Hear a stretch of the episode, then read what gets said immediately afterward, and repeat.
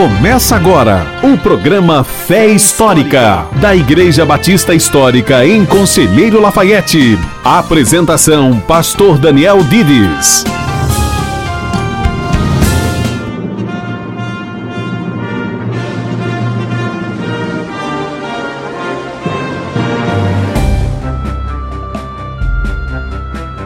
Bom dia e bem-vindo ao programa Fé Histórica. Eu sou o pastor Daniel Dides e estamos agora começando este programa falando sobre a palavra de Deus. Eu estou também aqui com o pastor Adriano. Bom dia, pastor Adriano. Bom dia, pastor Daniel. Bom dia aos nossos ouvintes. Nós hoje seguiremos aqui no nosso tema sobre a soberania de Deus. Sim, é verdade. E esse tema é maravilhoso. De fato, Deus é grandioso. Deus, aliás, é tão grande, tão grande, que quando nós pensamos em Deus, nossas mentes sempre projetam uma coisa que é muito inferior a Deus em sua verdadeira grandeza, em sua majestade. É um desafio para nós olharmos as Escrituras, percebermos o que elas dizem e tentarmos ajustar nossas mentes para que possamos compreender alguma coisa da grandeza de Deus. E uma coisa que nós vemos quando pensamos sobre isso é que Deus nos convida a servi-lo. E de fato a Bíblia nos trata como servos de Deus.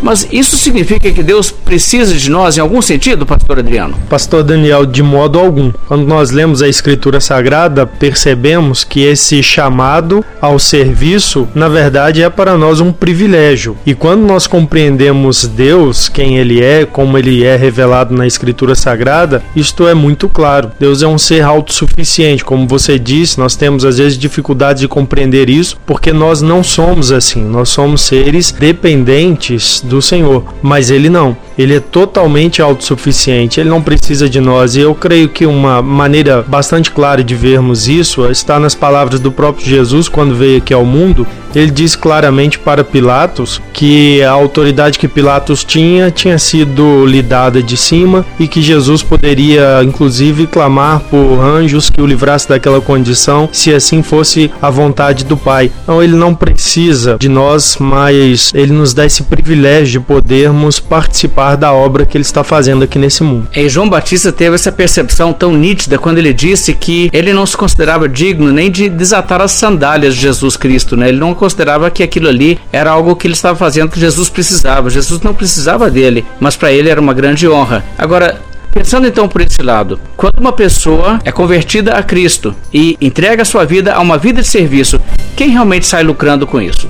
Quem sai lucrando somos nós que podemos servir ao Senhor. E a palavra de Deus nos mostra isso de várias maneiras, mas uma delas está no próprio ensino da Bíblia a respeito do galardão, quando a Escritura nos diz que ao fim de todas as coisas, no juízo, os servos do Senhor serão contemplados com recompensas que também são fruto da graça de Deus. Então, em todos os sentidos, quem está realmente lucrando somos nós que servimos ao Senhor. E precisamos enxergar nisso também uma grandeza de Deus e uma maravilhosa manifestação da sua graça, pastor Daniel. Sim, muitas vezes o que a Bíblia fala sobre a grandeza de Deus, o poder de Deus, o controle de Deus, a sua soberania sobre todas as coisas, é algo que pessoas simplesmente resistem. Nós sabemos que certa vez, quando Lutero estava num debate contra uma pessoa que queria diminuir o controle que Deus tem sobre todas as coisas, e Lutero protestou e disse assim: Erasmo, deixe Deus ser Deus. E na verdade é isso que a Escritura nos convoca a fazer vermos quem Deus é, reconhecer isso e glorificá-lo por ser aquele Deus soberano, maravilhoso, conforme a Escritura nos apresenta. Então fica essa lição e esse desafio, não é mesmo, Pastor Daniel? Nós vamos agora ouvir uma música e logo em seguida mais uma mensagem sobre a soberania de Deus.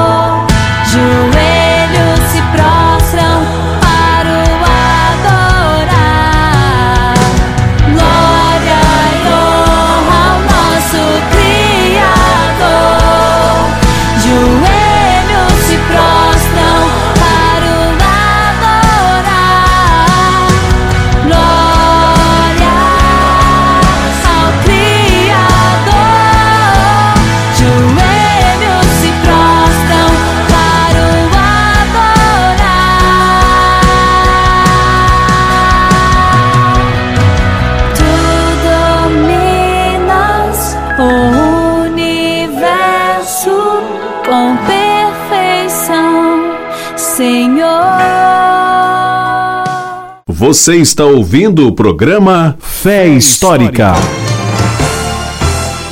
É hora da exposição da Palavra de Deus. Nós vamos então fazer a leitura de diversos provérbios que se encontram através do livro, que referem à sabedoria de Deus, referem também à soberania de Deus. Vamos ler então Provérbios 21, verso 30. Não há sabedoria, nem inteligência, nem mesmo conselho contra o Senhor. 16:33 A sorte se lança no regaço, mas do Senhor procede toda decisão. 21:31 O cavalo prepara-se para o dia da batalha, mas a vitória vem do Senhor. 19:21 Muitos propósitos há no coração do homem, mas o desígnio do Senhor permanecerá. 16:1 O coração do homem pode fazer planos, mas a resposta certa dos lábios vem do Senhor. 16:9 O coração do homem traça o seu caminho, mas o Senhor lhe dirige os passos. 20 e 24 Os passos do homem são dirigidos pelo Senhor. Como, pois, poderá o homem entender o seu caminho?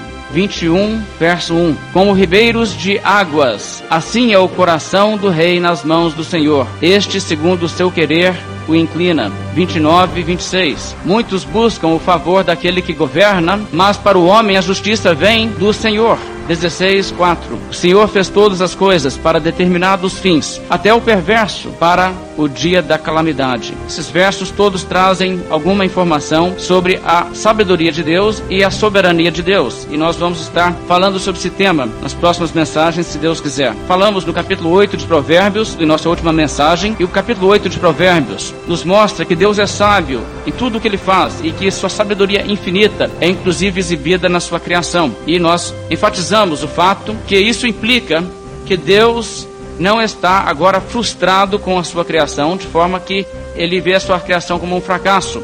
Como se Deus olhasse e pensasse: ah, não era isso que eu tinha em mente, não era isso que eu queria. Como se batesse um arrependimento em Deus, né? E ele pensasse assim: é, talvez não deveria ter feito o mundo, talvez não deveria ter feito o homem, ou talvez pelo menos não deveria ter feito alguns homens, né? Esses aí estão dando trabalho. De forma alguma, irmãos, isso é verdade. Deus é soberano, ele tem um plano para a sua criação, ele não é um Deus ausente nem indiferente com o que se passa no mundo, e ele tem um programa para o mundo. Agora, o programa de Deus se cumpre, o programa de Deus prevalece. Nada é capaz de frustrar o plano de Deus. E esses textos em Provérbios nos falam exatamente disso. Esse aqui em 21, 30, por exemplo. Não há sabedoria, nem inteligência, nem mesmo conselho contra o Senhor. Nos fala exatamente sobre isso. O plano de Deus sempre se cumpre, sempre prevalece. Como Paulo disse em Romanos 9: Quem jamais existiu a sua vontade? Não há como. Se alguém conspirar contra Deus, nós vamos derrubar o plano de Deus, nós vamos mudar o rumo das coisas. Sei que Deus tem um propósito, mas nós vamos frustrar o plano de Deus. A resposta, irmãos, é: não há sabedoria, nem inteligência, nem mesmo conselho contra o Senhor. Não existe artimanha, não existe projeto, não existe conselho, sabedoria, não existe ninguém que possa fazer alguma coisa e travar então uma queda de braço contra Deus e conseguir prevalecer em um mínimo detalhe que seja da história do mundo. Nada foge do plano e do controle de Deus. Se alguém quisesse fazê-lo, e homens querem, aliás, não é como se fosse uma hipótese, mas sempre que os homens querem fazer assim, sempre que os homens querem frustrar os planos de Deus, qual é o resultado? Sempre o plano de Deus prevalece e os homens é que se frustram. E sempre há de ser assim. Essa palavra, então, essa palavra de Provérbios, não há sabedoria, nem inteligência, nem mesmo conselho contra o Senhor, refere algo da sabedoria de Deus e da soberania de Deus, e devemos então entender o que o livro está nos dizendo a essa altura. Irmãos, Deus conduz a história do mundo no rumo que ele mesmo deseja. Não é nem correto dizer que Deus interfere na história, o correto é dizer que Deus dirige a história. Podemos dizer que Deus interfere na história no sentido que há momentos em que Deus age de uma forma miraculosa na história.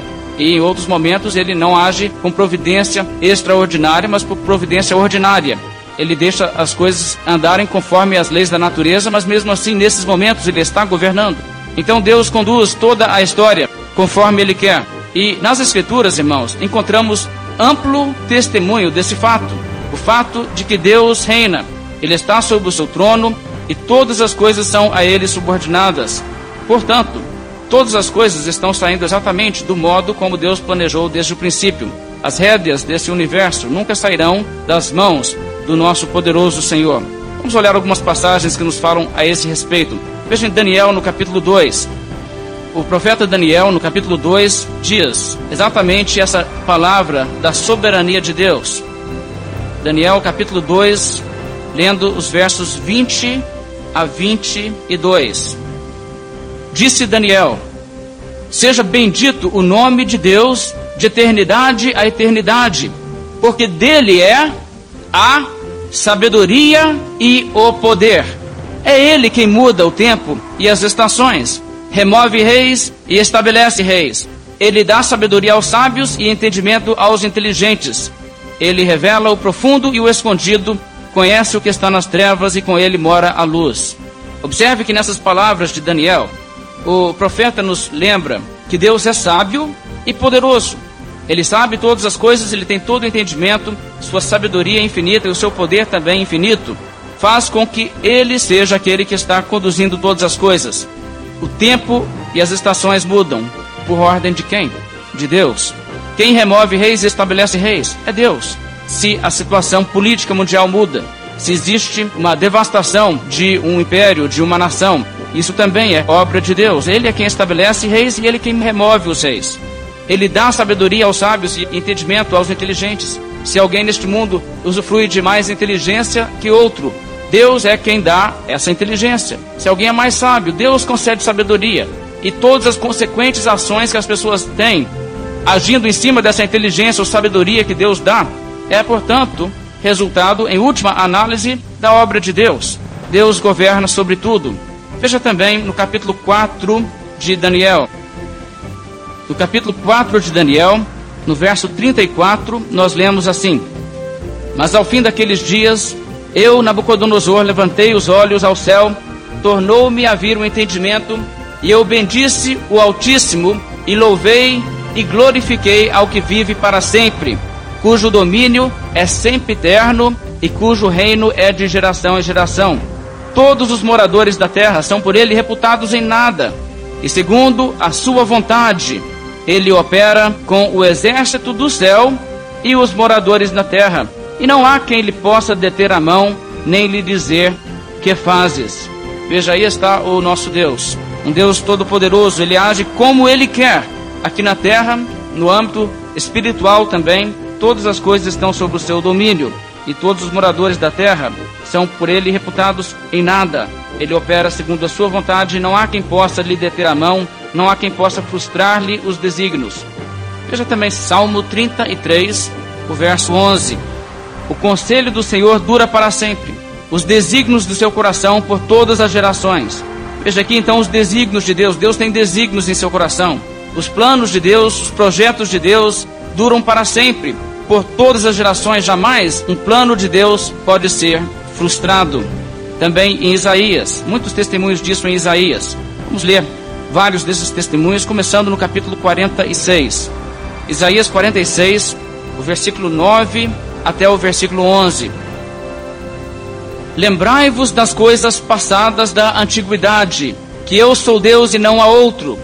Eu sou Deus e não há outro semelhante a mim, que desde o princípio anuncio o que há de acontecer, e desde a antiguidade as coisas que ainda não sucederam, que digo: o meu conselho permanecerá de pé, farei toda a minha vontade. Que chama a ave de rapina desde o Oriente e de uma terra longínqua o homem do meu conselho. Eu o disse, eu também o cumprirei. Tomei este propósito, também o executarei. Agora, irmãos, a soberania de Deus aqui está declarada de uma forma inegável e clara. Esse texto fecha de vários ângulos essa questão. O texto diz, em primeiro lugar, que Deus sabe antes de tudo acontecer o que há de acontecer. O verso 10, Deus diz que ele ainda anuncia desde o princípio o que há de acontecer. E desde a antiguidade as coisas que ainda não sucederam. Deus sabe tudo de antemão. E Deus anuncia e diz: o que vai acontecer é isso. É isso que sucederá. Mas veja, não é só que Deus sabe e declara, ainda diz o texto, que digo: o meu conselho permanecerá de pé. Farei toda a minha vontade. Veja, o texto está dizendo: Deus tem um plano, Deus tem vontade, Deus preparou um projeto, um conselho antes da criação do mundo, e agora Deus diz: sabe o que acontecerá? O meu conselho permanecerá de pé. O que eu projetei, o que eu determinei, o que eu planejei, ficará de pé, não tombará. Ninguém vai dar uma rasteira em Deus. Ninguém vai chegar e atrapalhar o plano de Deus e deixar Deus sem entender o que está acontecendo. Ele diz ainda: Farei toda a minha vontade. Veja o que é que acontece na história da humanidade: a vontade de Deus. Deus faz cumprir a sua vontade. Farei toda a minha vontade. E aí Deus começa a mostrar como ele comanda todas as coisas. A ave de rapina está à sua disposição e sob sua ordem. E é claro que não é somente o animal a essa altura, mas veja, a ave de rapina indica provavelmente nesse texto onde e quando acontece uma chacina, porque ali vêm os abutres. Deus está em comando. Isso é por ordem dele. Ele chama o homem do seu conselho, veja o que diz o verso 11: O homem do meu conselho, diz o Senhor, o homem que estava no plano dele. Eu quero esse homem. Deus chama o homem que estava incluído no seu plano de uma terra longínqua. Deus disse: É este, eu chamo ele e ele vem. E o verso 11 conclui dizendo: Eu o disse, eu também o cumprirei.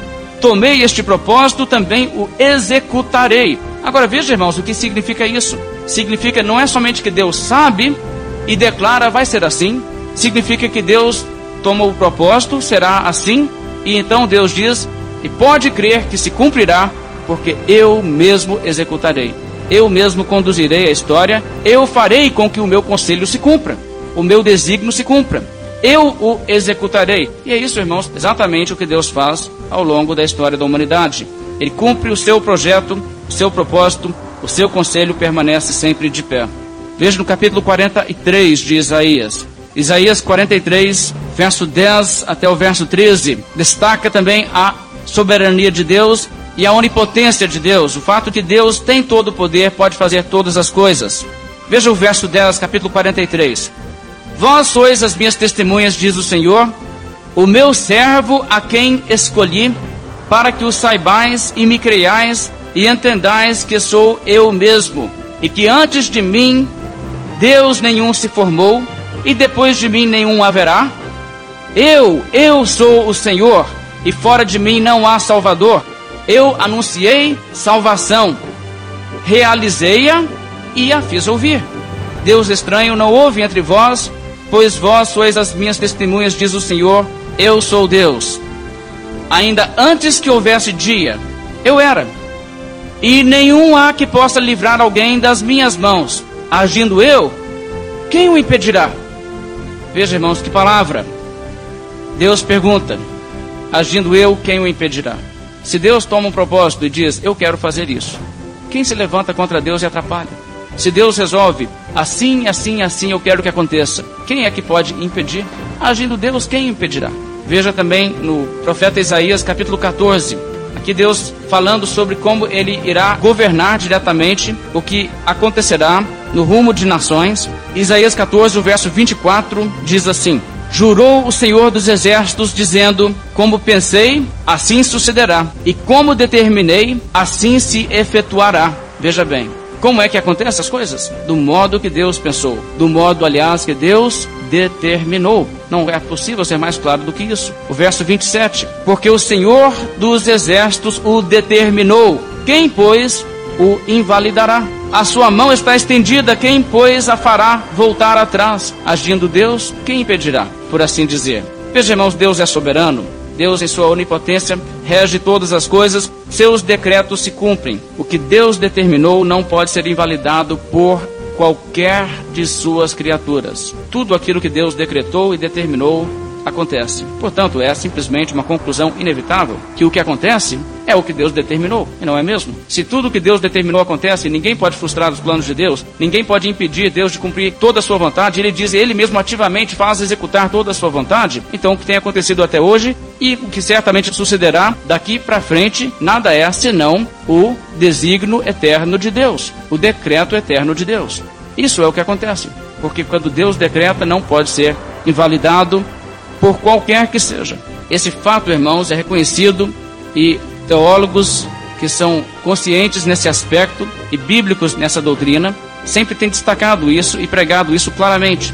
Deixe-me ler aos irmãos algumas citações de teólogos. O teólogo presbiteriano Sproul, R.C. Sproul, né, às vezes chamado R.C. Sproul, por ser americano, em seu livro Eleitos de Deus, ele diz o seguinte: A ideia que Deus preordena tudo o que acontece é simplesmente uma crença do teísmo, uma crença necessária do teísmo, ou seja, é uma crença que você é obrigado a ter se você crer na existência de Deus. Se você crê que Deus existe, você necessariamente tem que concluir que Deus preordena tudo o que acontece, a menos que você seja simplesmente superficial inconsistente. Ele ainda continua dizendo que Deus de alguma forma preordena tudo o que acontece é um resultado necessário de sua soberania em si própria.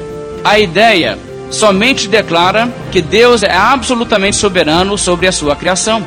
Deus pode preordenar coisas de diferentes modos, mas tudo o que acontece deve pelo menos acontecer por sua permissão. Se ele decide permitir alguma coisa, então, num certo sentido, ele a está preordenando. Quem entre os cristãos discutiria que Deus não pode, neste mundo, impedir alguma coisa de acontecer? Se Deus assim quiser, ele tem o poder de parar o mundo inteiro. Dizer que Deus preordena tudo o que acontece é dizer simplesmente que Deus é soberano sobre a sua criação inteira. Se alguma coisa viesse a acontecer à parte de sua soberana permissão, então isso que aconteceu frustraria a sua soberania. Se Deus se recusasse a permitir que alguma coisa acontecesse e ela acontecesse mesmo assim, então o que quer que a tenha feito acontecer teria mais autoridade e poder do que o próprio Deus. Se existe alguma parte da criação fora da soberania de Deus, então Deus simplesmente não é soberano. E se Deus não é soberano, então Deus não é Deus. Essa declaração é verdadeiramente nada mais do que uma conclusão lógica,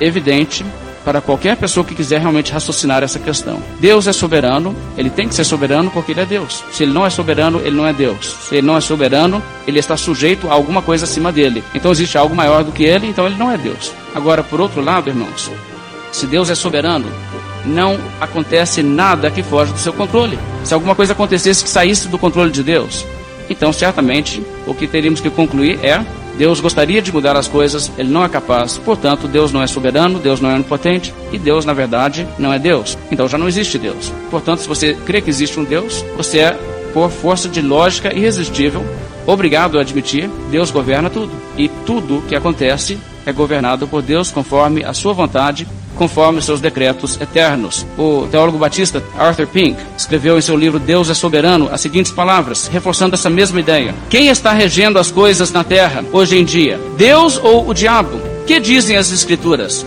Se cremos em suas declarações claras e positivas, não há lugar para a incerteza. Elas afirmam vez após vez que Deus está no trono do universo, que o cetro está nas suas mãos que ele dirige todas as coisas conforme o conselho da sua vontade. Afirmam não somente que Deus criou todas as coisas, mas também que Deus domina e reina sobre todas as obras das suas mãos. Afirmam que Deus é o Todo-Poderoso, que sua vontade é irresistível, que ele é soberano absoluto em cada recanto dos seus vastos domínios. E certamente tem de ser assim. Há apenas uma alternativa possível. Ou Deus domina ou é dominado, ou impera ou é subordinado, ou cumpre a sua própria vontade, ou ela é impedida por suas criaturas. Aceitando-se o fato que Deus é o Altíssimo, o único soberano dos reis da terra, o Rei dos Reis, revestido de sabedoria perfeita e de poder ilimitado, a irresistível conclusão a que chegamos é que ele deve ser Deus de fato e não apenas de nome. Bem, essas palavras refletem o mesmo conceito. Não se pode desvestir Deus de sua soberania, sem também despí-lo de sua deidade. Deus é Deus, portanto, é soberano. Agora, nem todos percebem essa conexão, nem todos fazem essa ligação, embora seja ela inevitável. Muitos acreditam que Deus propõe fazer assim, assim, assim, mas que o homem descarta. Imaginam que Deus não consegue fazer a sua vontade, porque ele esbarra em oposição, especialmente oposição vinda de Satanás e da vontade humana. E irmãos, é provável que em muitas igrejas hoje as pessoas saem após ouvirem a mensagem mais com pena de Deus do que com assombro diante da sua grandeza. As pessoas criam um quadro onde fazem as pessoas sentirem pena de Deus, como se Deus fosse um pobre coitado. E isto é blasfemo, é vergonhoso. E as pessoas que pregam desta maneira deveriam se envergonhar, deveriam cobrir a face de vergonha e pedir perdão a Deus por tão grande insulto à sua grande majestade. O Arthur Pink, ainda em seu livro, escreve o seguinte: À luz das Escrituras, temos forçosamente de crer que muitos estão no caminho largo que leva à perdição e poucos estão no caminho estreito que conduz à vida.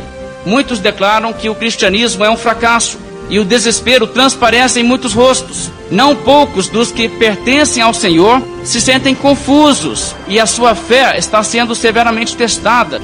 O que Deus está fazendo? Está ele vendo e ouvindo? Está ele impotente ou indiferente a julgar por aquilo que se ouve dos evangelistas de nossos dias? O ouvinte sério não fica, porventura, obrigado a concluir que eles representam um Deus tomado de intenções benevolentes, mas incapaz de levá-las a bom termo. Um Deus que intenta sinceramente abençoar os homens, mas estes não lhe dão licença para fazê-lo. Logo, o ouvinte, porventura, não é forçado a inferir que o diabo assumiu a primazia e que Deus é mais digno de nossa compaixão do que de nossa adoração? Essas palavras são fortes, irmãos, mas eu creio que são palavras que precisam ser ditas, que as pessoas precisam enxergar as implicações do que estão falando muitas vezes, a forma em que desonram o Deus Todo-Poderoso. Pink prossegue dizendo algumas outras coisas em relação a isso. Deixe-me citar mais umas palavras do seu livro. Ele diz assim: Como o Deus da Bíblia é diferente do Deus da cristandade moderna, o Deus do século XX é um ser enfraquecido e incapaz que não infunde respeito a qualquer pessoa que realmente pensa. O Deus que as pessoas concebem em suas mentes é a invenção de um sentimentalismo banal. O Deus de muitos púlpitos dos nossos dias é o objeto que inspira mais pena do que reverente temor. Aliás, há alguns anos, um pregador evangélico de renome nacional visitou a cidade onde morávamos e, no decurso do seu sermão, repetia sempre: Pobre Deus, pobre Deus. Agora, irmãos, isto para mim é ofensivo. Imagine quanto é ofensivo para Deus. Pregador pregando, vocês não colaboram com Deus, coitadinho de Deus, tenha pena de Deus, pobre Deus, Deus queria tanto, pobre Deus. Irmãos, que blasfêmia, que insulto. Mas essa é a atitude de muitos, coitadinho de Deus. Aliás, algumas pessoas ficam com tanta dó do Criador que se decidem unir a uma igreja apenas por pena para ajudá-lo. É, irmãos, é verdade. Assim o apelo é feito. Jesus batendo seu coração, coitadinho de Jesus, abre o coração para Jesus. Minha esposa leu numa revista evangélica alguns anos atrás o testemunho de uma pessoa, irmãos, uma revista evangélica, testemunho de uma mulher que contava como havia se convertido. Se se converteu, eu não sei. Mas ela descreve assim a sua decisão, pelo menos de se unir a uma igreja. Ela disse que se converteu porque teve pena de Jesus, que batia na porta do seu coração. Disse que não queria deixá-lo lá fora, como um cachorrinho abandonado na chuva. Agora pense, irmãos, na prepotência e na arrogância dessa perspectiva, como se Deus precisasse dela, como se a felicidade e o sucesso de Deus estivesse nas mãos dela e não nas mãos de Deus. E agora certamente que ela decidiu colaborar com Deus, né? Deus estará eternamente endividado para todo sempre. Ele terá que, de alguma forma, retribuir o grande favor que ela fez, afinal de contas. Ela teve compaixão de Deus ela resolveu ajudá-lo com seus projetos. Pode ser que agora Deus consiga realizar mais alguns dos seus projetos do que antes, sem a ajuda dela. Que prepotência, que arrogância. Isso, irmãos, é a forma mais banal de carnalidade humana. Não somente achar que é o centro de todas as coisas, mas achar que agora Deus precisa dela. Que Deus é um Deus carente de ajuda, incapaz de realizar seus planos, que pede, faça alguma coisa por mim, não estou conseguindo fazer o que eu quero. Mas venha me ajudar. Quem sabe nós conseguimos fazer um mundo melhor. Não queria ver o mundo assim. Não é assim que pregaram os apóstolos. O apóstolo Paulo pregou aos atenienses nesses termos: O Deus que fez o mundo e tudo o que nele existe, sendo ele Senhor do céu e da terra, não habita em santuários feitos por mãos humanas, nem é servido por mãos humanas, como se de alguma coisa precisasse, pois ele mesmo é quem a todos dá vida, respiração e tudo mais e prossegue ressaltando ainda mais a soberania de Deus, destacando que Deus determinou inclusive os comportamentos das nações, delimitou a região onde cada nação viveria, os afazeres das nações, Deus é soberano. Essa é a mensagem que os apóstolos pregaram.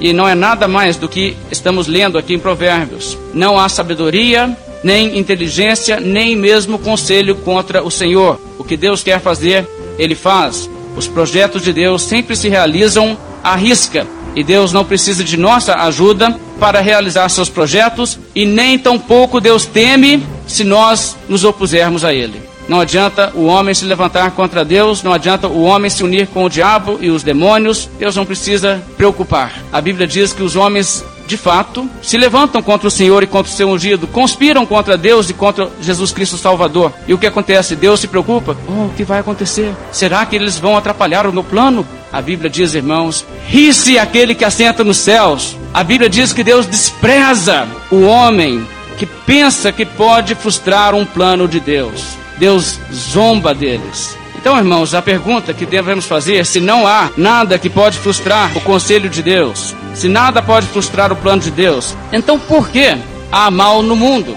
Não é a partir dessa pergunta que as pessoas desencaminham. As pessoas veem o mal no mundo e as pessoas começam a pensar assim: ah, mas certamente Deus não queria que as coisas fossem assim. Bem, mas por que então há mal no mundo? A resposta bíblica, irmãos, é que Deus tem um plano e que essas coisas fazem parte do seu plano, não são contrárias ao seu plano. Agora, se você raciocinar sobre isso apenas da perspectiva teísta, Deus existe, Deus é criador.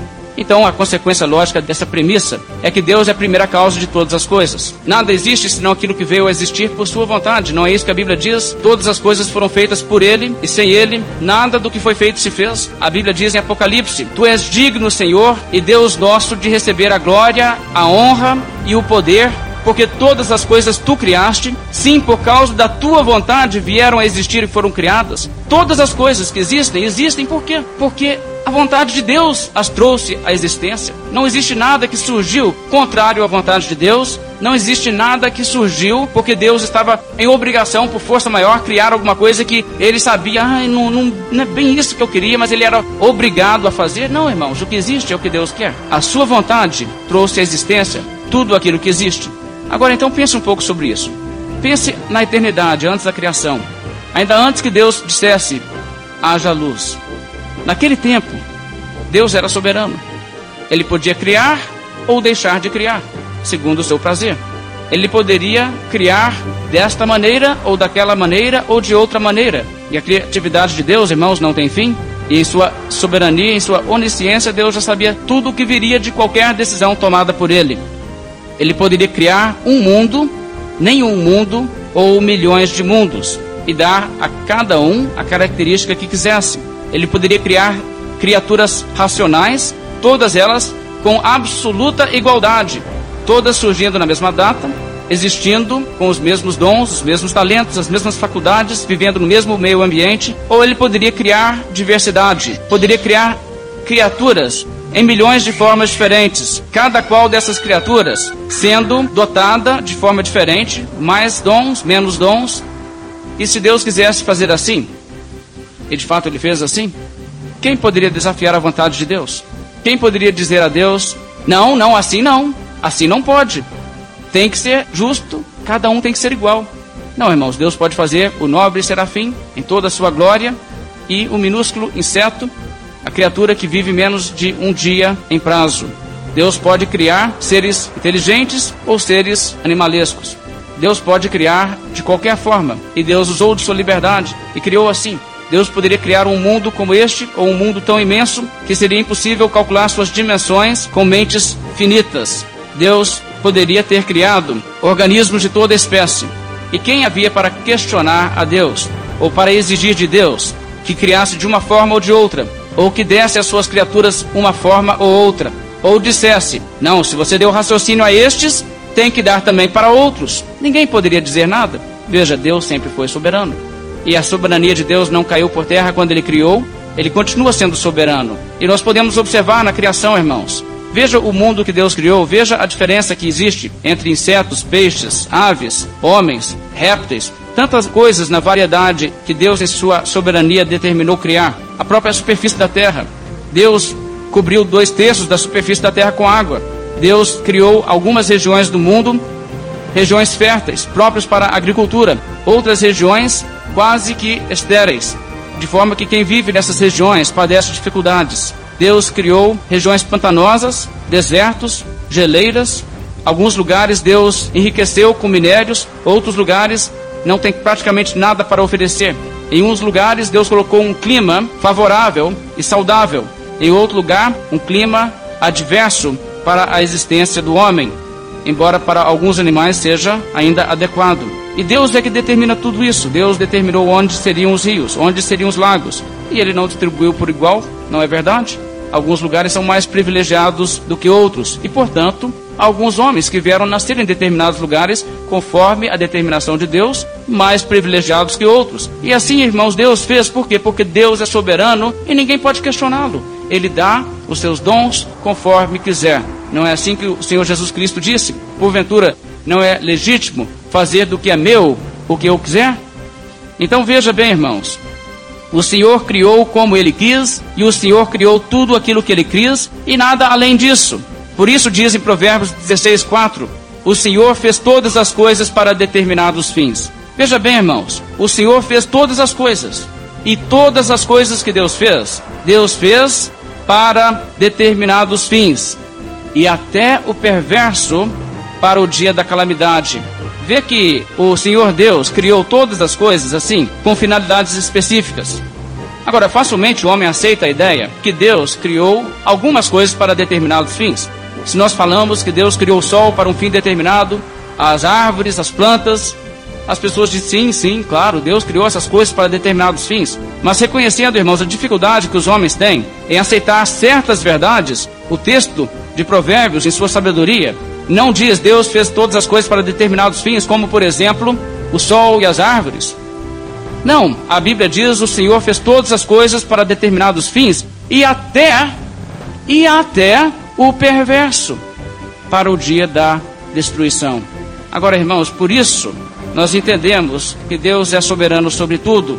Deus não foi obrigado por força maior a criar nem o diabo. Deus não foi obrigado a criar os homens ímpios que enfim perecem.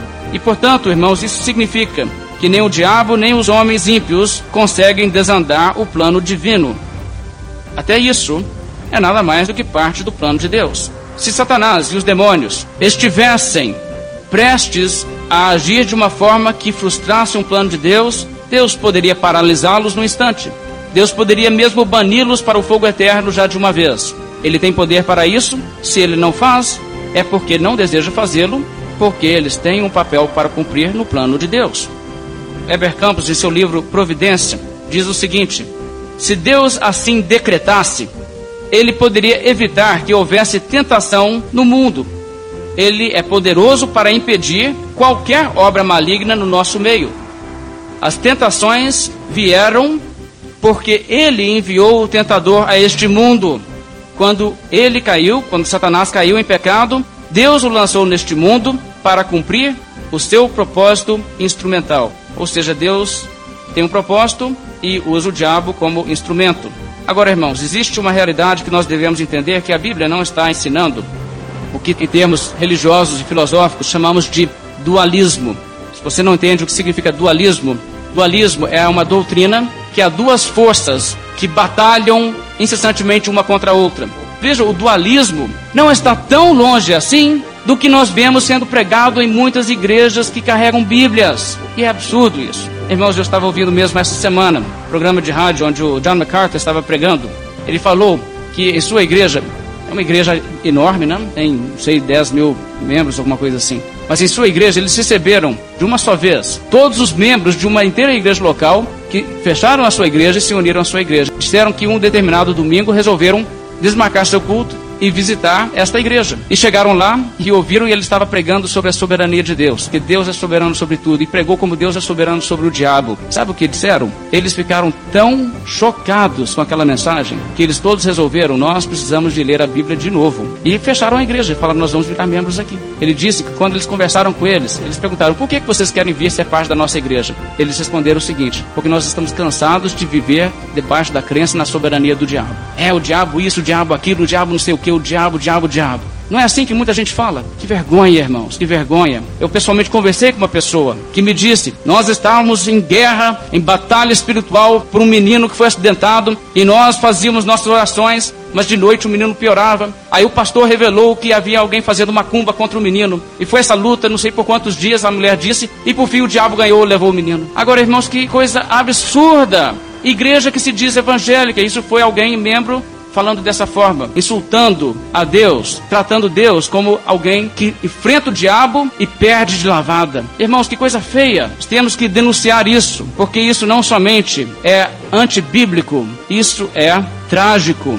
Eu citei semana passada o rabino Kushner, esse rabino judeu que escreveu aquele livro negando a soberania de Deus e tentando explicar as coisas assim. É Deus tenta, bem que ele tenta, mas o, o mal acontece e foge do controle de Deus. Mas nós devemos entender que Deus está fazendo o melhor que pode. Deixa-me citar algumas palavras dele do seu livro. Ouça o que ele diz. Eu posso adorar, diz Kushner, um Deus que odeia o sofrimento, mas não pode eliminá-lo, mais facilmente do que eu posso adorar um Deus que escolhe fazer crianças sofrer e morrer. Está sendo bem claro, né? É uma questão de opção. Eu quero um Deus assim, eu invento um. Ele chega até a afirmar, irmãos, que nós precisamos, escute bem suas palavras, perdoar o mundo por não ser perfeito, perdoar Deus por não fazer um mundo melhor, estender a mão às pessoas ao redor de nós e caminhar na vida a despeito de tudo. Essa é a proposta que ele traz. Perdoar a Deus.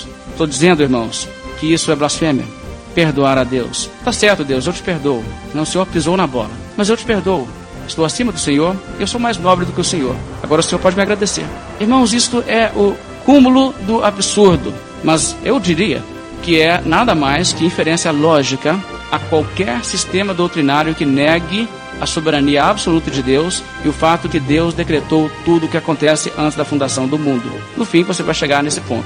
Se você apenas seguir o raciocínio lógico de tudo isso aí. Mas as coisas não são como Kushner acredita. A verdade é que Deus é onipotente, além de onisciente. Como diz em Gênesis 18: Acaso para o Senhor a coisa é demasiadamente difícil? Jeremias 32, 17 diz: Ah, Senhor Deus, eis que fizeste os céus e a terra com o teu grande poder e com o teu braço estendido. Coisa alguma te é demasiadamente maravilhosa. Não existe coisa difícil assim para Deus. E Deus pode fazer todas as coisas. Agora vamos então seguir esse raciocínio de primeira causa Deus para tudo mais que vem acontecer posteriormente. Arthur Pink observa o seguinte: ao abrirmos a palavra, sendo instruídos por ela, a Bíblia, descobrimos um princípio fundamental que deve ser aplicado a cada problema.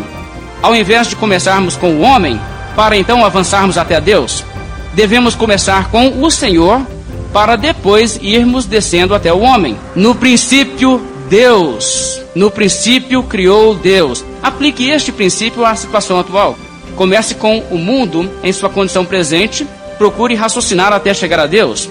Tudo parecerá mostrar que Deus não tem qualquer ligação com o mundo. Comece, porém, com Deus e venha gradualmente até o mundo de hoje. Luz, bastante luz se projeta sobre o problema. Porque Deus é santo, a sua ira arde contra o pecado. Porque Deus é justo, seus juízos caem sobre os que se rebelam contra ele. Porque Deus é fiel, cumprem-se as ameaças solenes de Sua palavra. Porque Deus é onipotente, ninguém conseguirá resistir-lhe, e muito menos ainda subverter-lhe o conselho. Porque Deus é onisciente, nenhum problema pode vencê-lo, nenhuma dificuldade pode frustrá-lo. Porque Deus é onisciente, nenhum problema pode vencê-lo, nenhuma dificuldade pode frustrar-lhe a sabedoria. Irmãos, nós falamos essa questão de primeira causa, deixe-me ilustrar o que eu quero dizer. Sempre existe uma causa atrás de outra, não é? Até chegarmos na primeira causa que é Deus. Alguém poderia dizer, por exemplo, o seguinte: determinado menino teve que parar de estudar. Por essa causa, sua vida foi assim, assim, assim. Mas peraí, vamos pegar essa causa. O que estava por trás dessa causa? Bem, a causa disso, ele teve que parar de estudar porque o seu pai faliu. Ah, por que o seu pai faliu? Ah, o seu pai era comerciante. Ele dependia de mercadorias que vinham da China. Houve uma guerra na China. A guerra na China encareceu os seus produtos, dificultou a entrega das mercadorias, por isso ele quebrou. Ah, é? E por que houve a guerra na China? Bem, aí você vai. E você vai voltando e voltando e voltando, e sabe o que você chega? No princípio, criou Deus. Essa é a primeira causa que colocou tudo em movimento. E então, irmãos, se qualquer coisa acontece, acontece porque Deus decretou. O verso de Provérbios é tão claro. Não há sabedoria, nem inteligência, nem mesmo conselho contra o Senhor. E o Senhor criou todas as coisas para determinados fins. De que modo então Deus opera para obter seus objetivos? Assim como seu grande objetivo na criação, ele age soberanamente sobre tudo, conduz tudo. Deus faz tudo aquilo que deseja fazer, não só no rumo dos povos, mas veja bem, na história individualmente de cada pessoa. Pense em alguns exemplos. Deus tinha o propósito de que, um dia, os irmãos de José se curvassem perante ele. Os irmãos de José ficaram sabendo desse plano de Deus porque José contou o sonho. E eles tinham outros planos. Na mente deles, essa intenção de Deus nunca poderia se cumprir. Tanto é que resolveram dar um jeito na situação por eles mesmos. A Bíblia diz que eles conversaram assim: Vinde, pois, agora, matemo-lo e lancemo-lo numa destas cisternas, e diremos: Um animal selvagem o comeu, e vejamos em que lhe darão os sonhos. Sonhos revelados por Deus, pense bem. O que prevaleceu, enfim? O propósito de Deus ou o propósito dos homens? Bem, no desenrolar da situação, nem mesmo o mataram, porque Deus, em sua soberania, em sua providência, não permitiu que o matassem. Pela intervenção de Rubem, que teve um pouco mais de maturidade e consciência, a vida de José foi poupada. Logo, Judá decidiu que seria mais lucrativo venderem-no como escravo, ao invés de matarem-no. E Deus conduziu toda a situação até que, num determinado momento, José estava como príncipe no Egito, segundo no reino após Faraó, e os irmãos de José chegaram ali perante José, e todos eles se curvaram de bom grado, conforme a sua própria vontade. Irmãos, o propósito de Deus prevalece. Não há sabedoria, nem inteligência, nem mesmo conselho contra o Senhor. Ou pense nos imperadores romanos, homens como mais ninguém na terra em poder em sua geração. Se levantaram contra a igreja e disseram: Vamos varrer da face da terra a fé cristã. Quem prevaleceu? Os homens poderosos e o diabo conspirando com eles? Ou o propósito de Deus. Irmãos, não há conselho, nem sabedoria, nem inteligência contra o Senhor. Nada dá certo contra o Senhor. Agora, a nível de aplicação, irmãos, nós devemos aprender, portanto, a honrar a Deus e a dar a Deus o louvor devido ao seu nome, reconhecer que Ele é soberano, exaltá-lo como tal, nunca denegri-lo. Devemos também reconhecer que Deus é sábio e soberano. E mesmo que nós admitimos que há muita coisa nesse mundo que nos entristece, coisa que nos horroriza, mesmo em face a todo o pecado e sofrimento que nós vemos, mesmo admitindo que muitas coisas nos assustam, ainda assim não devemos fazer coro com o descrente e o ímpio, que diz: se eu fosse Deus, não permitiria que isso acontecesse, ou não toleraria aquilo, ou mudaria isso ou aquilo. Muito melhor do que isso, irmãos. Diante do que nós não somos capazes de entender, nós devemos nos calar e dizer: Eu emudeço, não abro meus lábios, porque tu fizeste isso, como diz o Salmo 39. E dizer: Mas ao Senhor pertence o governo e a sabedoria. Amém.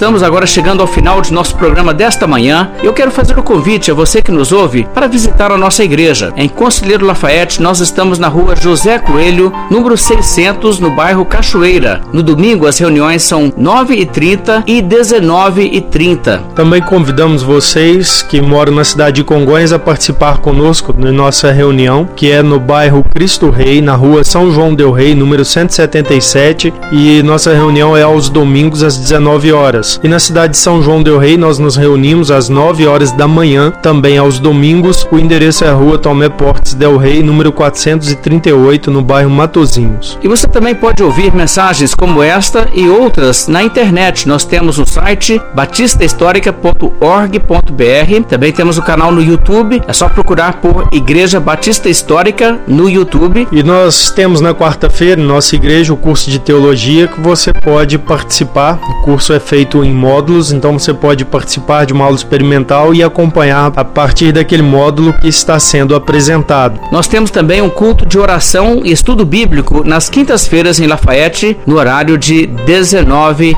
e 30. Estamos então encerrando aqui o programa. Fique na paz do Senhor Jesus Cristo e até a semana que vem para o próximo programa Fé Histórica.